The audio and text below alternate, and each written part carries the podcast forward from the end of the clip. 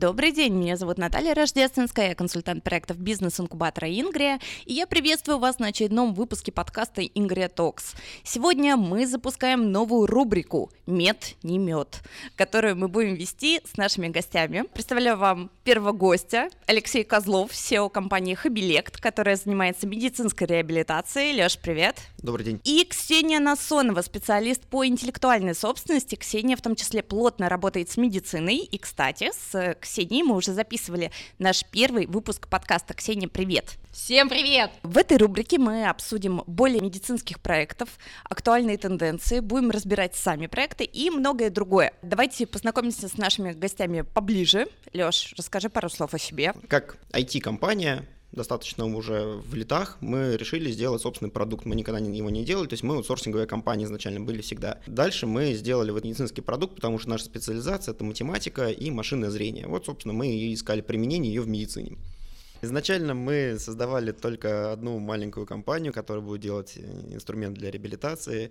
В итоге этот инструмент для реабилитации превратился в мультифункциональную систему, которая одна заменяет порядка там, 10-15 медицинских устройств. Мы заменяем, там, например, систему стабилометрии, реабилитации, мотивации пациента, э, лабораторию движений, систему диагностики биомеханики и так далее, и так далее, и так далее. Я вот в этом плане, что мы заменяем одним прибором сразу N, потому что корпус у нас один, а программных систем у нас несколько там внутри.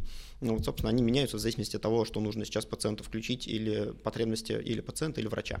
Потом мы сделали своего медицинского дистрибьютора, потому что не умеют нормально работать медицинские дистрибьюторы в нашей стране. Сделали платформу для обучения и, надеюсь, скоро доберемся и до собственных клиник двух словах, я инженер, который зачем-то влез в медицину, решил, что айтишные правила примерно так же работают, в том числе в медицинском мире, но что оказалось полной неправдой. Про это и будем рассказывать, про то, какие мы ошибки наделали, в каком количестве. Наверное, мы собрали их все. Супер, спасибо тебе большое. Ксения, передаю тебе слово. Я помогаю стартапам именно с интеллектуальной собственностью, с маркетингом, иногда с продвижением. Я много работаю с фармацевтическими проектами и с проектами в медицине. Конечно, это, как правило, устройство устройства и с включением искусственного интеллекта. И являюсь одним из администраторов в сообществе цифровое здравоохранение, чат от канала Medical Q, где мы тоже делаем и обзоры, и живые эфиры с, со стартапами, с руководителями проектов по медицине, но там уже больше медтех.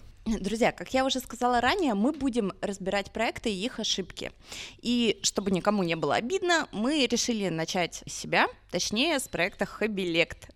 Леша, давай разберем твои ошибки за эти долгие 9 лет. Смотрите, да, как э, говорили великие, только идиот учится на своих ошибках, умный учится на ошибках чужих, поэтому постарайтесь не повторять те ошибки, которые сделали мы. Так получилось, по статистике, время выхода медицинского стартапа на рынок порядка 7 лет. Это включая создание продукта, регистрация его и так далее, все вот эти вот условности, которые нужно обязательно пройти.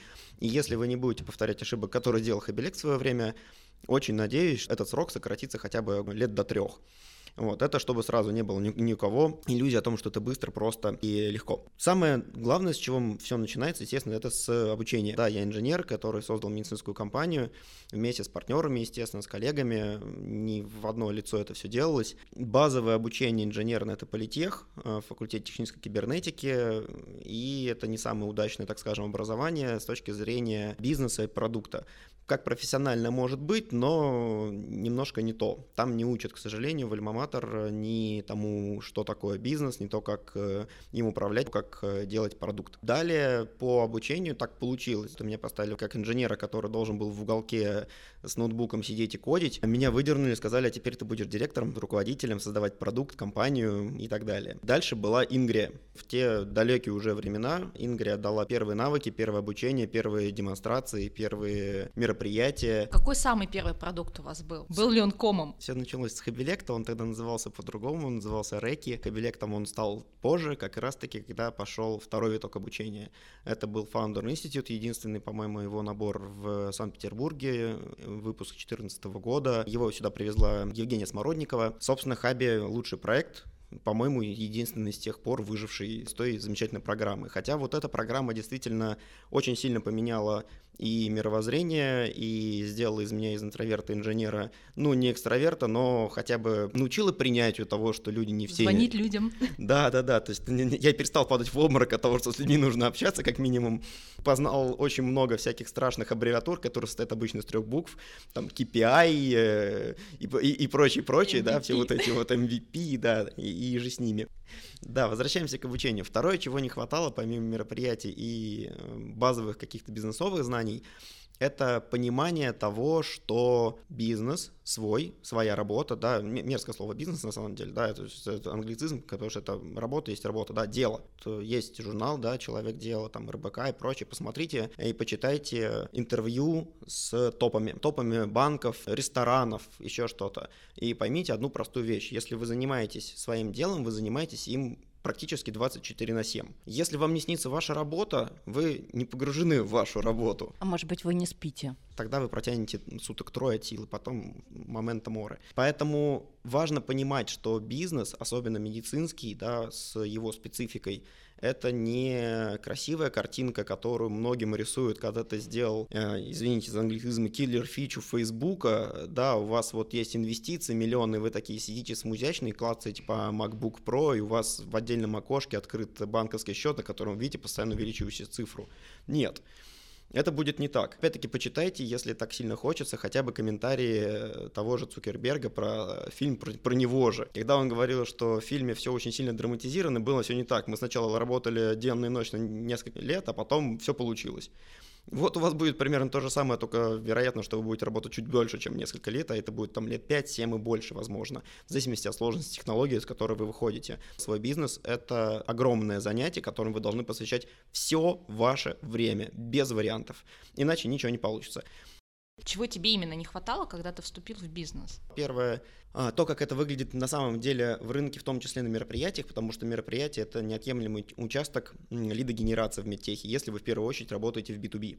Если это B2C, то это немножко другой медтех, и там другие правила. В B2B лидогенерация — это мероприятия, выставки, конгрессы, форумы. Их классно делала Ингрия. А, сейчас не знаю, мы давно уже, как скажем, не резиденты постоянные Ингрии, вот, а так пришлые ребята, вот, но тогда это было здорово. Не пришлые, а выпускники, я бы попросила. И дальше второе, что было э, действительно зверски полезно, э, если так можно сказать, это Founder Institute, когда Евгения Смородникова рассказала, что такое КАЗДЕВ, важно понимать то, что у медрынка есть некие, так скажем, особенности, потому что медрынок, он очень сильно консервативный, очень сильно агрессивный и очень сильно закрытый. Здесь очень много эго у людей. Поэтому, например, тот же, условно, Каздев, его нельзя проводить так, как учат стартапы. То есть ты приходишь, условно, в бар, у всех спрашиваешь, смотри, какую штуку я классную сделал, ну, вот тебе говорят, да, огонь, вот прямо сейчас тебе это все и купят. Нет, это у нас так не выглядит. Потому что если ты один раз так сделаешь, второй раз с тобой, скорее всего, даже разговаривать уже не будут. Ну, то есть в идеале нам нужен подход к людям, уметь находить подход к людям, чтобы правильно провести КАЗДЕВ и понимать специфику отрасли, если мы говорим о медицине. И соответственно, дальше специфики отрасли, отдельно какие-то сегменты, если это B2B или B2C. Да, я тоже знаю, что, допустим, сейчас принята модель не пациента-центричная, а врачи-центричная, да, что от врача все зависит, соответственно, мы должны найти подход именно к врачу, независимо от того, фарма это или именно медтех. Более того, не всегда даже врач-ориентированная система может быть, да, то есть у вас, естественно, как завещал там тот же Salesforce, должны быть несколько портретов покупателей, и в том числе у вас должен быть подготовлен продукт для администраторов учреждения. И это даже не всегда э, люди с именно медицинским образованием. Практически всегда они, естественно, профессионалы в своем рынке и далеко не понаслышке знают о медтехе, о медицинском рынке. Из фармы могут быть люди или просто управляющие клиникой, поэтому, естественно, они знают лучше, чем вы, э, как это положено делать и как это нужно делать. Но продукт должен не только формулировать мотивировать, почему вам нужно использовать его для пациента, почему это нужно использовать и как это должно быть использовано врачом, но и зачем это нужно самому учреждению. И это не только требования в тех же частных клиниках. В государственной медицине все то же самое.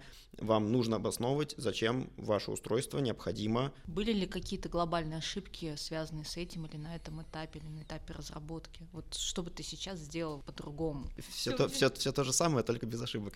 Да, конечно. Самое страшное — это когда ты приходишь и называешься стартапом в медицине. Это приговор. Это приговор. Стоп-слово? Стоп-слово, сто процентов. То есть э, нельзя называться стартапом в медицине медицине. Объясню почему. Не секрет то, что, например, у нас э, структура медицинского рынка в стране это 80-20, где 80% рынка это госденьги, 20% это э, частные, соответственно. Если вы приходите на медицинский рынок, вы априори рассчитываете на то, что вы будете работать с государственным рынком, потому что это большая часть пирога, если только у вас не какая-то строго специфичная история, где структура рынка ну, может быть другая, например, стоматология. Там немножко все по-другому. Но госденьги означают то, что вы работаете с тендерами. Тендерная процедура — это тендерный отдел, да, то есть это абсолютно конкретные живые люди, которые должны проводить конкурс и закуп вашего оборудования. У них есть проблема. Они отвечают за то, что они делают, в том числе материально. И если вы стартап, это для них априори красный флаг того, что сегодня вы есть, а завтра вас может не быть. И они рискуют своей головой, в том числе своим местом рабочим, да, своим, своей зарплатой, если они закупают заведомо э, ненадежного поставщика. Поэтому, если вы называете стартапом, вас не купят.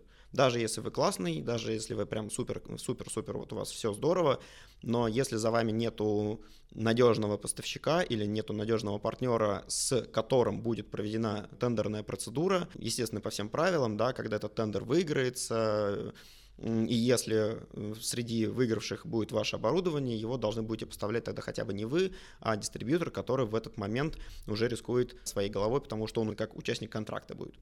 Ксения, скажи, пожалуйста, по твоему опыту общения с проектами, какие бизнес-знания обычно провисают? Ну, моя более интеллектуалка, интеллектуалка и провисает, и она, я бы сказала, проваливается. Это нормальная практика, когда стартап приходит и говорит, ой, мы тут все что-то понаделали, все классно, но на тендер выйти не можем, потому что почему-то есть патент. Как правило, проблема в том, что либо что-то пытаются модернизировать, не проверив, если это что-то на рынке, либо второй вариант вовремя не запатентовали, и по каким-то причинам это либо угнали, своровали, либо кто-то уже параллельно сделал разработку и закрыл поле. Были мои практики случаи, когда мне в один вечера звонили знакомые говорили, у нас все развалилось, это вот к слову о человеческом факторе, да, партнеры, и говорят, и что быстро подай нам заявку хотя бы на товарный знак, чтобы закрепили за собой право, и вот потом расходились уже в этом случае более-менее мирно, без каких-то драк, потому что если бы не было даже какой-то интеллектуальной собственности, то они начали бы это между собой делить, и это были бы такие дрязги. Ну и немножко перца, да, у меня бывали случаи, когда я сидела на совещании, люди дрались между собой именно по поводу интеллектуальной собственности, а я тихонько отползала в угол и искала выход. То есть они защищали интеллектуальную собственность в прямом смысле этого слова кулаками, да? Да, не на бумаге, и это было прям феерично, но это, конечно, и это и ошибка, и как бы перекос, но я просто к тому, что лучше сразу об этом подумать на стадии идеи. И, соответственно, как только у нас появилась идея, уже сначала ее проверить по интеллектуальной собственности, чтобы не изобретать велосипед, и дальше уже, если все с этим понятно, развивать. Но на всякий случай лучше хук справа тоже отработать. А здесь можно добавлю тоже свои 5 копеек. Э, специфика медрынка. Многие центры крупные, те, которые должны помогать стартапам, всякие технопарки огроменные, они проводят по заказу коммерческих компаний различные конкурсы для стартапов. И это далеко не всегда так здорово, как это выглядит, потому что часто компаниям гораздо выгоднее, например, чтобы для них технопарк подобрал вот таких вот набор стартапов нужным им категории, они отсмотрели действительно адекватные идеи, а потом с их ресурсами они эти идеи просто реализовывают гораздо качественнее, гораздо быстрее, чем можете это сделать вы. Поэтому защита интеллектуальной собственности – это один из первейших вопросов, которым вы должны заняться, прежде чем хоть, вас хоть кто-нибудь увидит на рынке, как минимум. Однозначно, да. Если стартап вышел на пич, это не значит, что там сохранена конфиденциальность, абсолютно. Бывают и большие компании, и коллеги, которые хватают идеи, как по Платону, да, у нас есть какое-то облако идей, мы оттуда их выхватываем. Все идеи летают в воздухе, а тут прямую разработку подкинули, да еще с бизнес-планом, почему бы сразу не посмотреть? Да ладно, там такой бизнес-план обычно.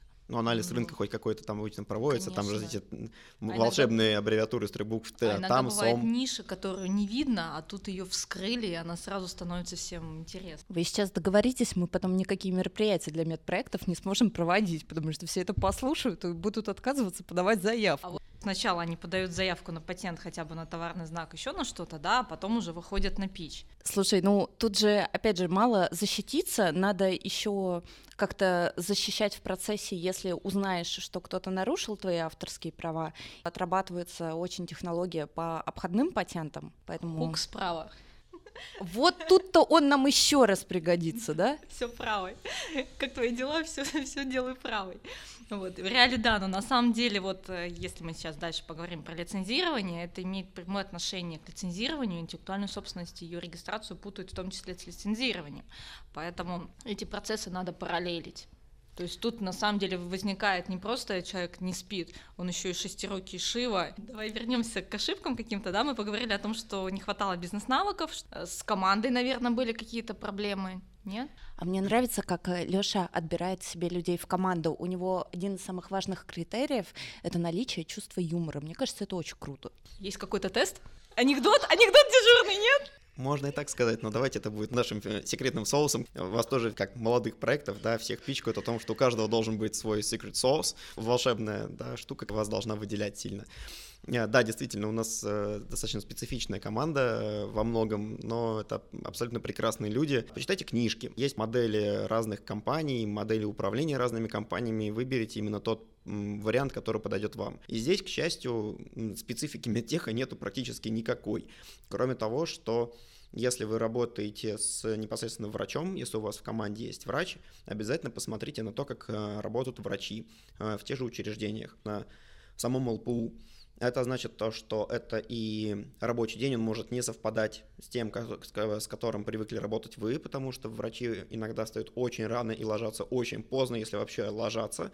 Помните, пожалуйста, об этом.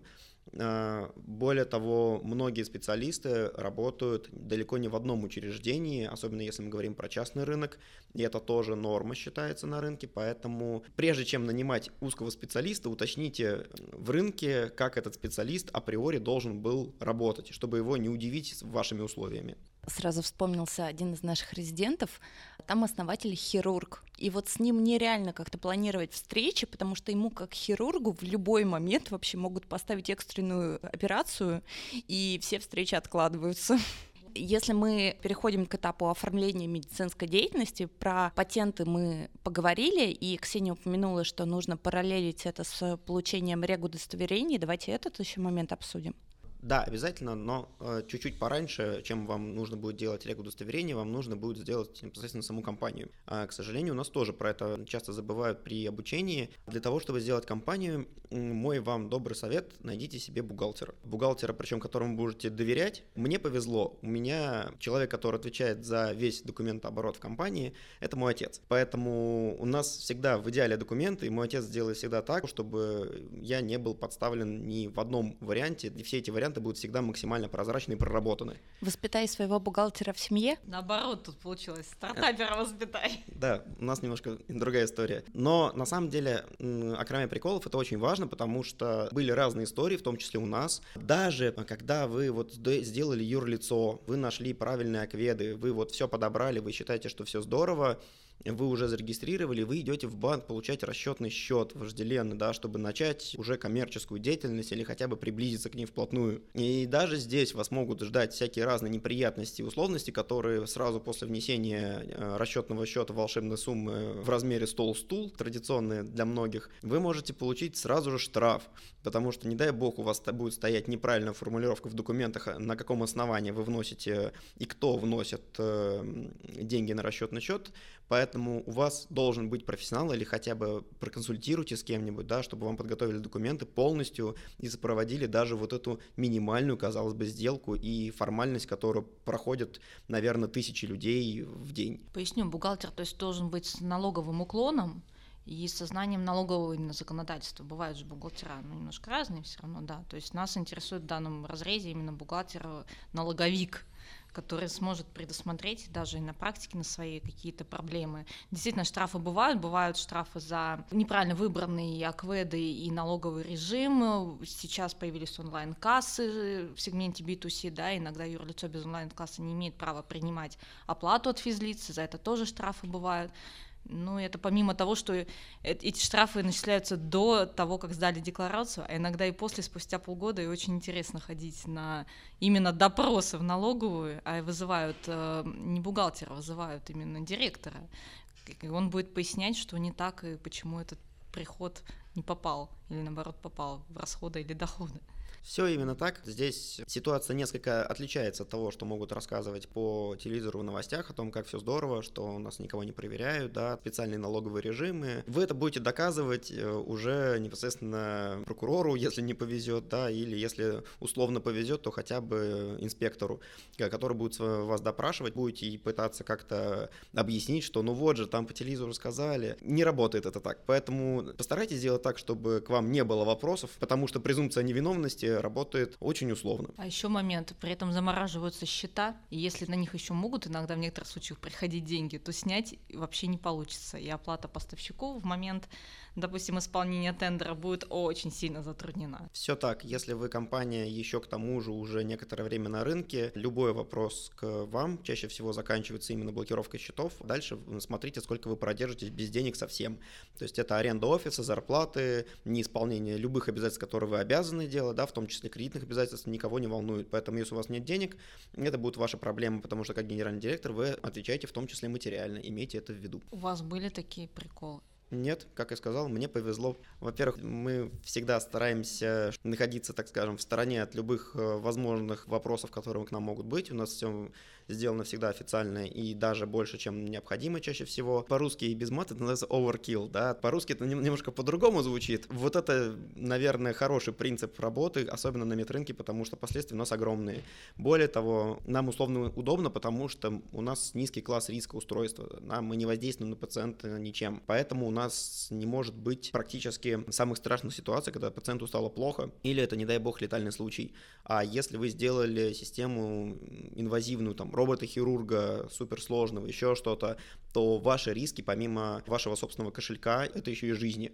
Про это тоже обязательно нужно не забывать, а человеческий организм очень сильно связанная система, и даже в тех местах, где вам кажется, что вы только чуть-чуть воздействуете на какой-то один маленький участок тела, на самом деле вы воздействуете сразу на все тело целиком, просто опосредовательно. Банальный пример, неправильно сделанная операция или даже неправильно исправленный прикус, неправильные брекеты повлияют на вашу походку. И вы об этом можете даже не догадываться. У вас может болеть спина просто из-за того, что у вас неправильно была проведена ортодонтическая операция, к примеру. Это просто Леша знает, что я позавчера лайнеры поставила и начинает начинает вот такие примеры приводить. Не слушайте подкаст на ночь. Или не представляете.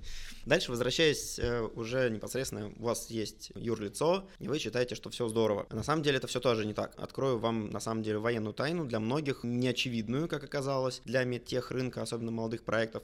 Вы подотчетная организация, автоматом становитесь. То есть вы должны отчитываться как минимум в Минпромторг о том, какой продукт вы производите, как много, как часто, более того, сейчас очень много идет изменений законодательных, по которым вы в том числе будете обязаны отчитываться, из каких комплектующих вы создаете ваш продукт. Если это софт, там все несколько, наверное, может быть полегче, то если вы создаете, к примеру, новое кресло-коляску, то вы должны будете отчитываться в том числе о комплектующих и подтверждать то, что ваше э, устройство сделано в России. И для этого есть специальные формы, специальные налоговые режимы, специальные режимы и отчеты Минпромторга, которые вы обязаны заполнять. А как вы помните, незнание закона не освобождает полностью от ответственности. У меня встречный вопрос. То есть мы регистрируем ООО, и как только мы получили ружку, РУ регистрационное удостоверение, да, на медизделие это тоже обязательно для выхода для тендеров и так далее, а, мы должны уже сразу подавать отчетность какую-то в Минпромторг. Все так. Если у вас есть подтвержденное медицинское изделие, то вы обязаны отчитываться о том, как вы это изделие производите, в каких объемах, да, то, что вот я как раз и рассказывал. Более того, в зависимости от класса риска изделия, там есть еще другие разные варианты отчетности, потому что если класс риска низкий, там всего выделяют, если не ошибаюсь, три класса риска, первый, второй, третий. Вот, э, отдельно они могут делиться внутри себя на стерили, стерильные устройства, нестерильные устройства и так далее. И вот по всем этим моментам вы обязаны отчитываться. Более того, для того, чтобы получить вожделенную регистрашку, вы должны еще получить несколько стандартов ISO, необходимо сделать декларацию ИАС и так далее. То есть, более того, ISO, если вы делаете, если у вас изделие не стерильное, то достаточно ISO 9001-13485. Если изделие стерильное, то у вас будет ISO 13485 с выездной комиссией. Вы должны предъявить стерильные цеха по производству, то есть все по полной программе с вентиляцией и так далее. То есть если вы создаете нечто очень требовательное к самому производству, будьте готовы, что производить это как вам нравится, как вы читали в книжках в гараже, и потом получить из этого миллиарды, не получится. Должны быть лаборатории, люди в белых халатах, режим стерильности, вентиляции и все, что с этим связано. А если контракт? Если мы отдаем на аутсорс непосредственно свое изделие, допустим, сборку, а тут мы возвращаемся к тому, что вам сначала нужно защитить, потому что таких примеров тоже очень много, и не только в медицинском рынке, их особенно много в IT-рынке. Такие прекрасные корпорации, как Asus и прочие, они многие начинали с того, что были контрактными производствами для таких компаний, как Dell, например, а потом становились очень быстро самостоятельными. Поэтому вы можете всегда, естественно, выбирать подрядчика, особенно если ресурс ограничен на старте, но будьте осторожны в том, чтобы иметь план Б, а лучше еще и план С э, на все возможные варианты и не брезгуйте бумагами, NDA, а, договор, у вас все это должно быть всегда и у вас обязательно должны быть шаблоны. Вставлю сразу 5 копеек, отдельно самых злых, э, наверное, моих слов, мы их почти все запикаем, обязательно, если я все-таки проговорюсь. Это про подготовку документов. Пожал... Пожалуйста, помните о том, что вы становитесь серьезной организацией. Взрослой. Который... Взрослой, да.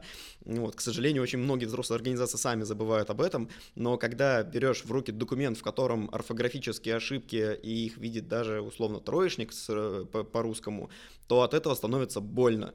Когда не стоят запятые в нужных местах, Возьмите любой офисный пакет, даже не буду указывать, какой лучше взять, естественно, да, но возьмите любой офисный пакет, они умеют делать оглавление, пользуйтесь автоформатированием, вот, чтобы у вас была автоматическая нумерация, потому что она ошибается гораздо реже, чем э, ошибается человек. И вот когда берешь в руки документ правильный, красивый, аккуратный, то с этими людьми уже хочется работать, чем когда ты берешь в руки документ, от него начинает тошнить. Я придумала термин «бизнес-инфантилизм».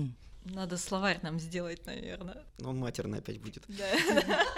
Все, что не делаем, получается матерный словарь. Да, возвращаемся к документации оформления. Вероятно, вы захотите сопровождать свое устройство в будущем, да, вы захотите его обслуживать. К счастью, в этом году, если не ошибаюсь, у нас появились некие поблажки, и вам как производителю именно не обязательно получать лицензию на обслуживание своего же детища. Но если вы захотите, например, чтобы ваш дистрибьютор, партнер например, где-нибудь в далеком регионе, куда вам ездить очень далеко, и вы не хотите, чтобы для ваших клиентов это стоило тоже очень больших денег, и вы отдаете это на обслуживание локального дистрибьютора, они обязаны будут иметь бумагу, на которой будет написано, что у них есть лицензия на обслуживание данного класса устройств. Помимо условно вашего сертификата, что вы разрешаете это обслуживать, у них должны быть соответствующие навыки и компетенции. Пожалуйста, помните об этом, потому что если вы захотите, к примеру, разделить в том числе, например, отдельно производство вашего устройства, отдельно обслуживание вашего устройства в отдельное юрлицо, если вам это необходимо почему-то, то у вас должна быть лицензия для этого. Обязательно. И других вариантов нету. Никаких. Э, Все, что вы будете делать иначе, будет незаконным. Я представляю, что у вас в офисе есть стена, на которой вывешены сертификаты от пола до потолка, патенты, регистрационные удостоверения, какие-то лицензии поставщиков, отзывы, ну и может быть еще сертификаты для бухгалтера и какие-то, может быть, даже налоговые декларации и чуть-чуть в стороне, ну или не в стороне, может быть, половина стены занимает всякие гранты, призы, что-то там там какие-то премии нет? Ну, на самом деле, это все так и выглядит. У нас коридор, в котором действительно... Не стена, коридор! Да, у нас Сэкономили коридор... на обоих. Сэкономили, да. У нас висит действительно наше регистрационное удостоверение, действительно висят наши ISO-сертификаты, действительно висят наши все справки, бумаги. И действительно, да, мы это все вывешиваем наружу. Там могут приехать врачи, руководители клиник, администраторы и так далее. Мы хотим, чтобы люди видели, что действительно все это есть, потому что даже если нет необходимости в этом в конкретном разговоре, в конкретной сделке, необходимо, чтобы ваш партнер чувствовал себя защищенным не только, извините, в сексе, но и в бизнесе, потому что у вас могут быть гораздо более долгие продолжительные отношения, чем, э, например, между людьми. Возвращаясь к вопросу о, о рисках, которые несут перед собой учреждения, закупая ваше оборудование, именно поэтому это не прикол, а действительно рекомендация о том, что у вас должны быть абсолютно все бумаги, которые могут только попросить бухгалтерия вашего клиента, тендерный отдел вашего клиента, юридический консультант или юридический отдел вашего клиента, генеральный директор вашего клиента. Они все могут попросить разные бумаги, они у вас все должны быть, без исключения за каким-то, может быть, редким «но», когда у вас должна быть справочка, что к вам этот вопрос неприменим. Здесь можно говорить, например, про налоговое поле, да, что вы работаете, например, по упрощенке, а не по НДС. У вас должна быть справочка, в которой написано, почему, например, ваше оборудование не облагается НДС, потому что вы-то понятно на упрощенке, а почему клиент должен нести за вас ваши расходы, да, если это медицинское оборудование. Напомню, медицинское оборудование НДС не облагается, за исключением которого или послушайте отдельно Ксению, или почитайте самостоятельно. Давай подытожим. Значит, мы должны иметь ООО с расчетным счетом. Мы стремимся получить регистрационное удостоверение. Мы должны иметь какой-то прототип, который мы пустим в клинику или в какие-то испытания, чтобы получить регистрационное удостоверение. Мы должны иметь либо собственное производство, либо какую-то контрактную площадку, которая имеет все необходимые разрешения. Мы должны иметь инженеров, которые научат поставщиков или дополнительных посредников, которые будут осуществлять ремонт и обслуживание оборудования, если мы по каким-то причинам причинам сами не можем это делать. И с налоговой точки зрения, с Минпромторга, все остальные документы, которые они требуют, мы сейчас не будем углубляться, потому что законодательство точно так же меняется, все, скорее всего, есть в определенных разделах сайта у них. То есть, как минимум, это такой, ну не талмуд, но толстенькая папочка должна уже быть готова к тому, чтобы выходить на какой-то тендер. Единственное, вот буквально одну вещь добавлю, помните о том, что выходя на рынок медицины, так или иначе, вы подчиняетесь некоторым спискам законов, которые вы должны знать, как минимум 323 ФЗ, которым вы должны полностью соответствовать. И важно важный момент, особенно касается прототипа, когда вы его готовите и хотите уже показывать кому-то из клиентов, чтобы они вам провели, например, клинические испытания или доклинические испытания. Это медицина. Здесь нельзя просто так прийти и делать опыты на людях. У учреждения. А почему? Почему мы не можем ставить а, опыт? А иногда так хочется, да? Для того, чтобы провести испытание вашего устройства, у учреждения, которое это делает, должны быть специальные акведы и должны быть свои специальные разрешения. Потому что если кто-то сделает это без разрешения, во-первых, это с точки зрения юридической может приравняться к опытам на людях, а во-вторых, если вы попытаетесь это где-то опубликовать, показать, и кто-то начнет задавать вопросы, вы будете в неудобном положении, потому что этих данных, по сути, у вас нету, и вам придется от них открещиваться, чтобы не загреметь по более тяжелой статье, или просто придется отказываться от результатов исследования. Поэтому, дорогие слушатели, в свободное от работы время, пожалуйста, читайте Гражданский уголовный административный кодекс Российской Федерации. Налоговый. На... Налоговый обязательно тоже. Налоговый дважды. Совершенно верно. И давайте тогда перейдем к следующему блоку вопросов. Мы поговорили про обучение топ-менеджмента, мы поговорили про оформление юрлица и получение соответствующих разрешительных документов, скажем так. Давайте про финансирование поговорим. Где деньги, Зин? Начнем с э, моих любимых аббревиатур из трех букв. Самое важное, самое первое, которое, к счастью, все-таки учат, да, это фу-фу-фу. Friends, fools, family. Первое, кто вам дает денег, чаще всего это семья, дураки или друзья. Это на самом деле во многом так, у нас есть партнер, с которым мы все это начинали, и с которым мы продолжаем работать и сейчас. Он инвестировал живыми деньгами, мы инвестировали своей командой, то есть это было в каком-то паритете инвестирования. Пришлось ли продать квартиру или взять кредит какой-то? Нет, меня это обошло. К счастью, здесь не пришлось ничего такого делать. У меня очень выигрышная ситуация, то есть мы изначально IT-компания, которая создавала IT-продукты, поэтому мы не делали для себя ничего принципиально нового. Мы создавали классный IT-продукт, но в непонятной для нас сфере совсем поэтому мы здесь не уходили во все тяжкие, так скажем. Если вы находите инвестора, помянуйте о том, что не факт, что вы ему нужны. Если вы находите инвестиционный фонд, помните о том, что у каждого инвестиционного фонда есть свои задачи. И их задача не то, чтобы вы сделали классный продукт или спасли человечество, а заработать денег. Поэтому, если в вас вкладывает инвестор или инвестиционный фонд, скорее всего, они уже знают, кому они вас продадут. Это может не коррелироваться с тем, чего хотите вы. У нас так получалось с несколькими инвесторами на разной стадии. У нас так получилось с последним инвестфондом, который от нас даже требует денег обратно за проведенный due deal, что, в общем-то, вроде как нонсенс а, на рынке в том числе. Помните о том, что, к сожалению, у нас в России нету профессиональных фондов инвестиционных в медтехе вообще, а слова ни одного. Кто бы что ни говорил, потому что на поверку, даже если у них в портфеле есть медицинские продукты, это далеко не значит, что, что они понимают вообще, как работает медтех. В чем может заключаться специфика медтеха, конкретно то, что может не понравиться инвестфонду, кратенько. Это, к примеру, кассовый разрыв, которого все так сильно боятся. Смиритесь, в медтехе кассовый разрыв – это норма жизни. Если у вас его нету, вот это нонсенс потому что... Это вызывает подозрение. Это вызывает подозрение, и, кстати, может вызвать подозрение еще у санитаров, а не только как бы у вашего бухгалтера. Почему так происходит? Потому что государственный контракт, чтобы вы понимали, это, например, вас в начале года ставят в закупку того, что будет уже на следующий год. То есть бюджет уже расписан, особенно если вы дорогое устройство. У нас есть бюджет у клиники, клиника его уже расписала. Если у них будет профицит бюджета в конце года, может быть, они э, сделают так, что вас закупят, если вы им подзарез нужны. Но если это не так, то вы будете в лучшем случае в следующем году. Соответственно, про кассовый разрыв месячный, да, или там квартальный, можете забыть, его даже отслеживать особого нет смысла, потому что он есть всегда. У вас длина контракта нормальная, это, ну, годик, полтора. Если меньше, это здорово. Дополнительно могу сказать о себе, что я являюсь экспертом в нескольких проектах, и в том числе в одном венчурном фонде. Ты правильно сказал, что чаще всего у них нет специалиста.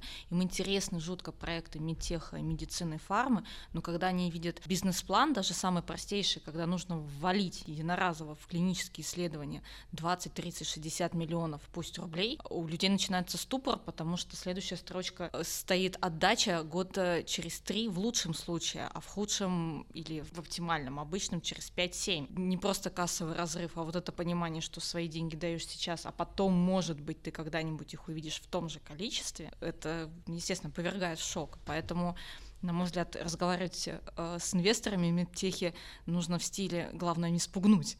Хотя, казалось бы, люди пришли в венчурный рынок. Вот чего они хотели? В моменте, чтобы им эти деньги X10 вернули? Ну, все привыкли к IT-приложениям, когда ты пилишь сейчас, а через полгода оно уже выходит на рынок, падает в какой-нибудь Рустор, все его скачивают, и все классно.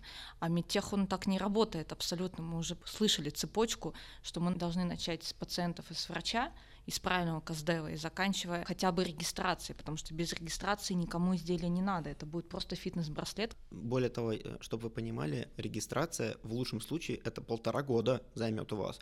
Даже если вы будете там всеми возможными, невозможными способами пытаться этот момент ускорить, год, хорошо, год, и это если у вас устройство низкого класса риска, если у вас все есть деньги заранее, если у вас большая часть документов уже готова. Например, технические условия, все ИСОшки и же с ними. Как вы нашли своего первого инвестора? Я как сказал, это наш партнер, он и первый, и последний. У нас так получилось, что больше инвесторов не случилось. Они на разной стадии появлялись, кто говорили, что ребята, мы вам сейчас хотим дать денег, вы будете самые классные, самые крутые но не совпадали, так скажем, наши идеи и то, что пропагандировали мы, и то, к чему стремится наша команда, к тому, что хочет фонд. Последний раз, например, мы предлагали взаимодействие с фондом, а ответ был, фонд отошел немножко от первичных своих условий и сказал, что оставляет за собой право нас продать, на что мы не согласны были, мы хотели, наоборот, чтобы компания выкупила себя у партнера и развиваться дальше семимильными шагами. Вызвали полное непонимание фонда, и я, в частности, когда мне сказали, ну ты же заработаешь много денег, денег. Я говорю, ребята, вы уверены, то, что потратив на свое детище 7 лет, когда оно мне снится, когда я просыпаюсь и первое, что беру из-под подушки телефон и начинаю заносить туда список дел, который мне приснился сегодня, вы уверены, что вот все, что я хочу, это вот пачка банкнот? Ну нет. Вот здесь фонд прекращает понимать то, что вы хотите. Это нормально, да, то есть если то, что вы делаете, вы изначально создаете с целью получения огромного количества денег, вы можете выбирать развитие своего продукта как инвестиционный это норма, это ничего страшного в этом нету, да, вы не хороший, не плохой после этого, это просто вариант развития бизнеса. Вы создаете проект, который должен в какой-то момент привлечь инвестиции, он или на них живет, если у вас, например, самая большая ценность это нейронная сеть огромная и пополняется она бесплатно, и вы понимаете, что основные деньги потом это будет как раз-таки дата лейк этой сети, но вы не можете монетизировать там условно рекламой завтра. И это означает то, что вы должны жить инвестиционные деньги. Это норма, что вас будет покупать и перепродавать, просто смиритесь с этим. Но если вы вы создаете продукт, хотите, чтобы в будущем ваша фамилия была написана на здании или вам стоял памятник где-то, да, то это немножко другая история, другой вариант развития. В этом тоже себе давать отчет. Ты уже согласовываешь вид будущего памятника имени тебе? Рокфеллер-центр. Моей фамилией это будешь вот такой рогатый и бородатый. Ну, получается, тогда мы, когда делаем ООО, мы должны четко понимать, для каких целей мы пилим этот стартап. То есть, получается, либо мы его пилим на продажу и уходим по фондам, и, грубо говоря, надеемся, что кто-то купит и перекупит, либо мы понимаем, что это дело всей жизни, и мы хотим спасти человечество, несмотря на санитаров. И, соответственно, уже вкладываемся туда по полной сами и ищем именно инвестора, а не может быть какой-то венчурный фонд, который имеет свои какие-то планы на нас. Конечно, от этого будет в том числе зависеть и стратегия работы с интеллектуальной собственностью. То есть в первом варианте, если вы создаете, например, компанию, которая будет потом продана, и вы это понимаете, ваша задача как директора, как владельца э, первостепенная – это сделать так, чтобы она продавалась как можно дороже. Поэтому вы должны сделать патенты, вы должны не забыть их поставить э, и, например, на баланс компании. Кстати, это не обязательно нужно делать, да, чтобы стоимость вашей компании увеличилась. Вы должны сделать товарные знаки и все остальное, то есть у вас должно быть максимальное количество всего, чтобы увеличить капитализацию компании. Насколько вы будете это делать правильно и хорошо, в какой юрисдикции вы это будете делать, потому что медицинский проект эм, зависит от страны к стране, мультипликаторы у них тоже будут разные, естественно, но об этом тоже, пожалуйста, помните. А если вы выбираете другой подход, да, если вы создаете продукт, который будет потом служить вам и кому-нибудь еще, тогда вы просто, ну, по-другому, наверное, будете планировать расходы на интеллектуальную собственность, и на продукты, и на команду, и на все остальное. Какой портрет инвестора в медицинской сфере? То есть это топ-менеджмент клиник частных, как они обычно выглядят? Типичный портрет инвестора. Типичный, в смысле, которые неправильные, да, которых нет у нас нормальных на рынке. Идеальный и реальный. Неудобный какой вопрос. Реальный это друг отца?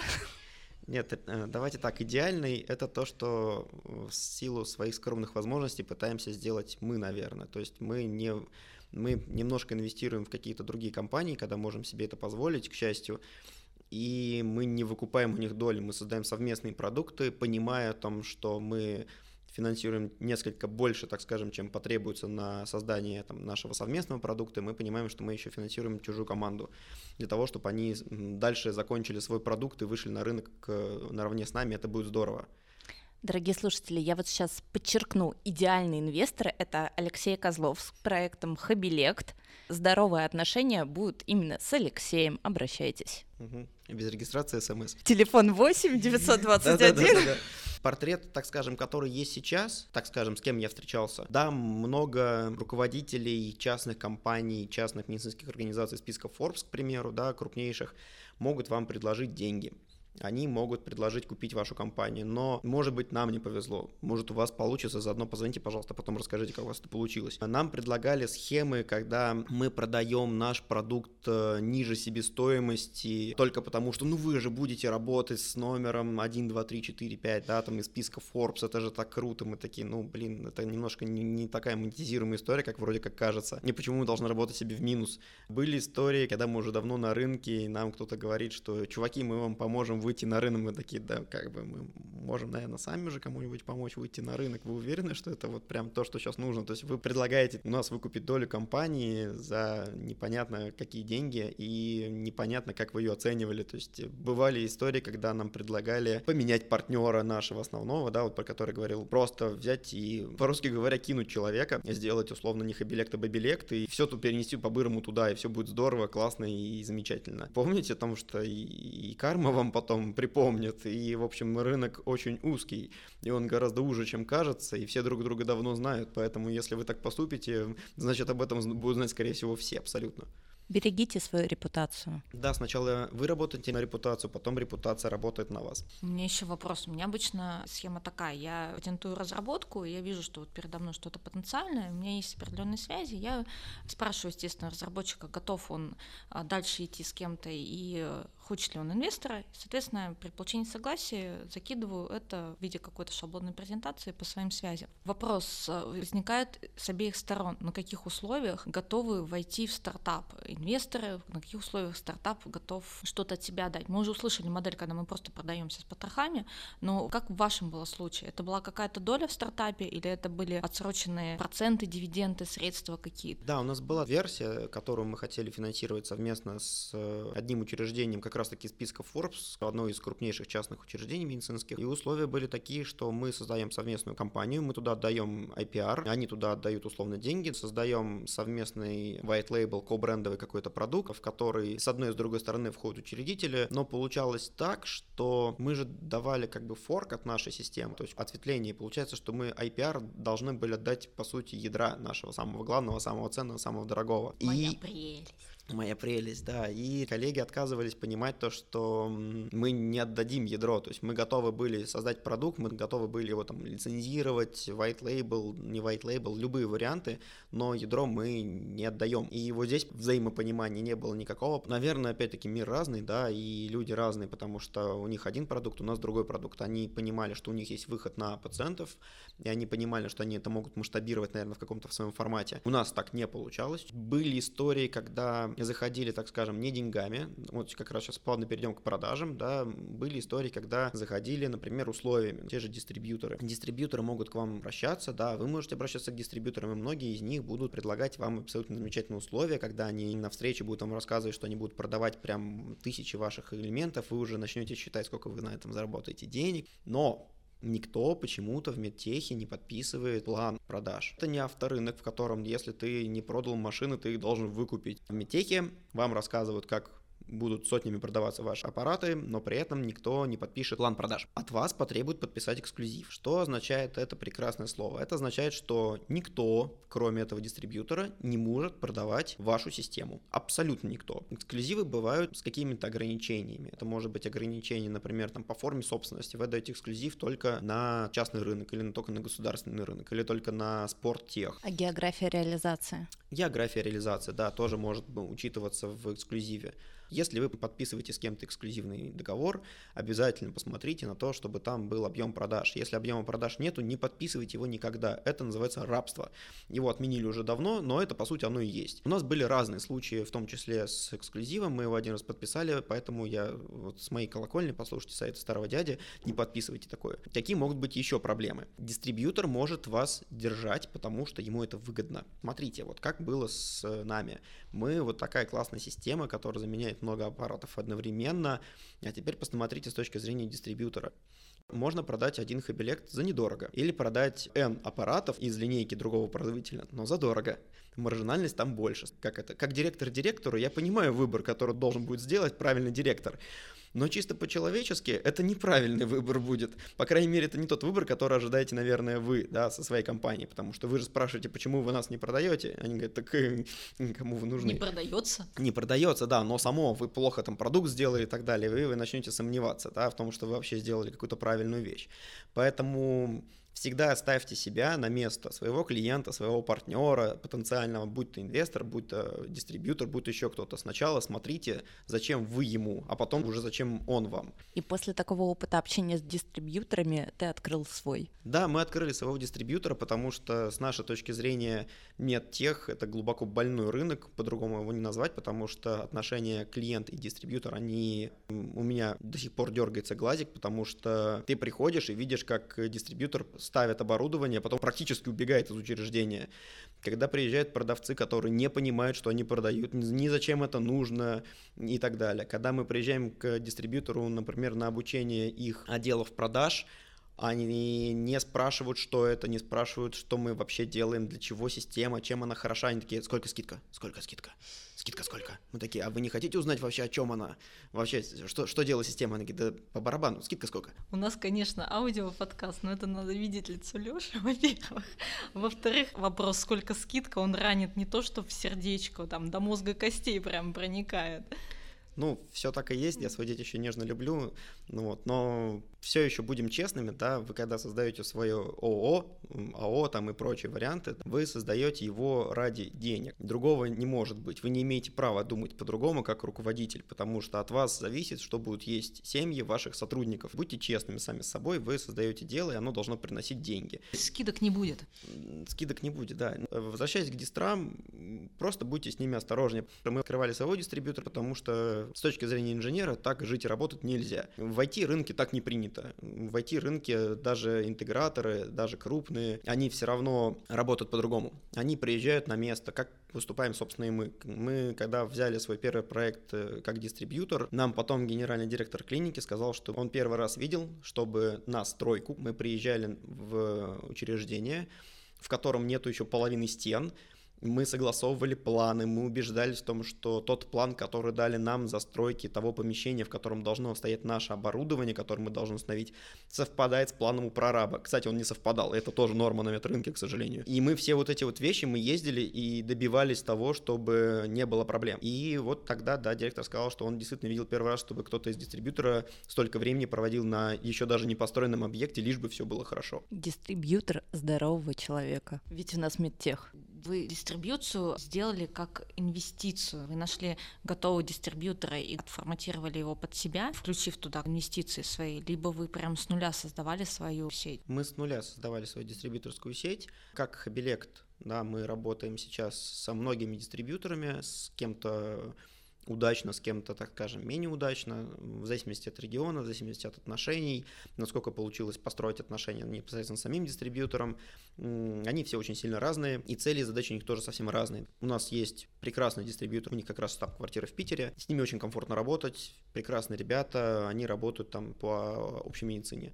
У нас есть абсолютно потрясающий дистрибьютор в Москве, и по всей стране он работает. Это дистрибьютор по стоматологическому оборудованию, потому что он для нас этот рынок открыл. То есть вот это пример, на мой взгляд, хороших, здоровых партнерских отношений. Ребята из рынка, на который мы даже не смотрели, пришли, сказали, вы там отлично подходите, с вами там будет здорово, вы нам там нужны. Это действительно так, то есть мы инвестировали какие-то свои средства для того, чтобы лучше подходить под задачи этого дистрибьютора. А своего дистрибьютора мы сделали просто в пику как раз-таки, наверное, вот тем неадекватным историям, которых, к сожалению, большая часть, потому что вот э, прям классных дистрибьюторов по пальцам одной руки можно пересчитать, ладно, двух. Своего мы сделали когда мы встречаем вот именно вот этот подход, сколько скидка, сколько скидка, потому что мы никогда не накидываем на прайс, это принципиально. Опять-таки, когда вы формируете в том числе стоимость вашего продукта, вы должны понимать, что Медтех работает по скидкам в основном. В стоимость вашего продукта, скорее всего, заложена скидка. Вы можете поступить по-другому, вы можете сформировать конечную стоимость, и дистрибьютор должен будет накидывать на прайс для того, чтобы торговать, то есть у вас единая закупочная цена для всех дистрибьюторов, они потом даже сами разбираются, кто сколько это в меру своей жадности или Эм, там каких-то логистических в том числе расходов накидывает, или вы работаете в обратную сторону по скидке, то есть у вас есть прайс, вы его называете, вы его не боитесь, а как уже дальше там поступит дистрибьютор, это на его совести. Мы работаем по второй схеме, поэтому дистрибьютор наш построен так же, то есть мы понимаем, что наш заработок это столько, сколько мы сможем получить скидку от того, у кого мы покупаем оборудование. У нас огромные расходы именно операционные, потому что, да, у нас много поездок, мы очень много выезжаем, мы очень много сил и времени тратим на постоянное пересогласование всех бумаг, э, вариантов оснащения и так далее. Это колоссальная работа, на самом деле, которая требует огромных усилий, но искренне верим в том, что это окупается, то, что это единственный правильный вариант. После того, как мы закончили работу на, на каком-то объекте, нам и говорят спасибо, с вами здорово, приятно работать, мы к вам еще вернемся и возвращаются на самом деле. Вот такой у нас метех здорового человека. Друзья, мы выбиваемся из тайминга, поэтому давайте завершать пару резюмирующих слов от себя напутствие. Когда вы создаете свое дело, когда вы создаете свой продукт, помните о том, что то, чем вы начинаете заниматься, как я сказал, потребует все ваше время. И это будет отражаться на ваших, в том числе, личных отношениях. Ваша вторая половинка, как минимум, должна быть в курсе, вы об этом должны проговорить, потому что это потом будет влиять на вашу работу. Если вам не так же повезет, когда ваш супруг, супруга поддержит вас и отнесется с пониманием к тому, чем вы занимаетесь, скорее всего, на вашем деле это может тоже отразиться, потому что личные отношения будут отражаться и на вашей работе. Берегите того, кто рядом с вами, и у вас все получится, все будет хорошо. Лучший друг это котики. Сто процентов. Пускай каждый сам себе выберет вторую половинку, и пускай это выбор будет успешным. Ну, на самом деле мы не прощаемся, потому что у нас планируются еще выпуски. Да, наше трио будет постоянно вместе с вами, так что не переключайтесь. На сегодня мы завершаем наш подкаст. Спасибо большое, что были с нами. Всем спасибо. Пока-пока.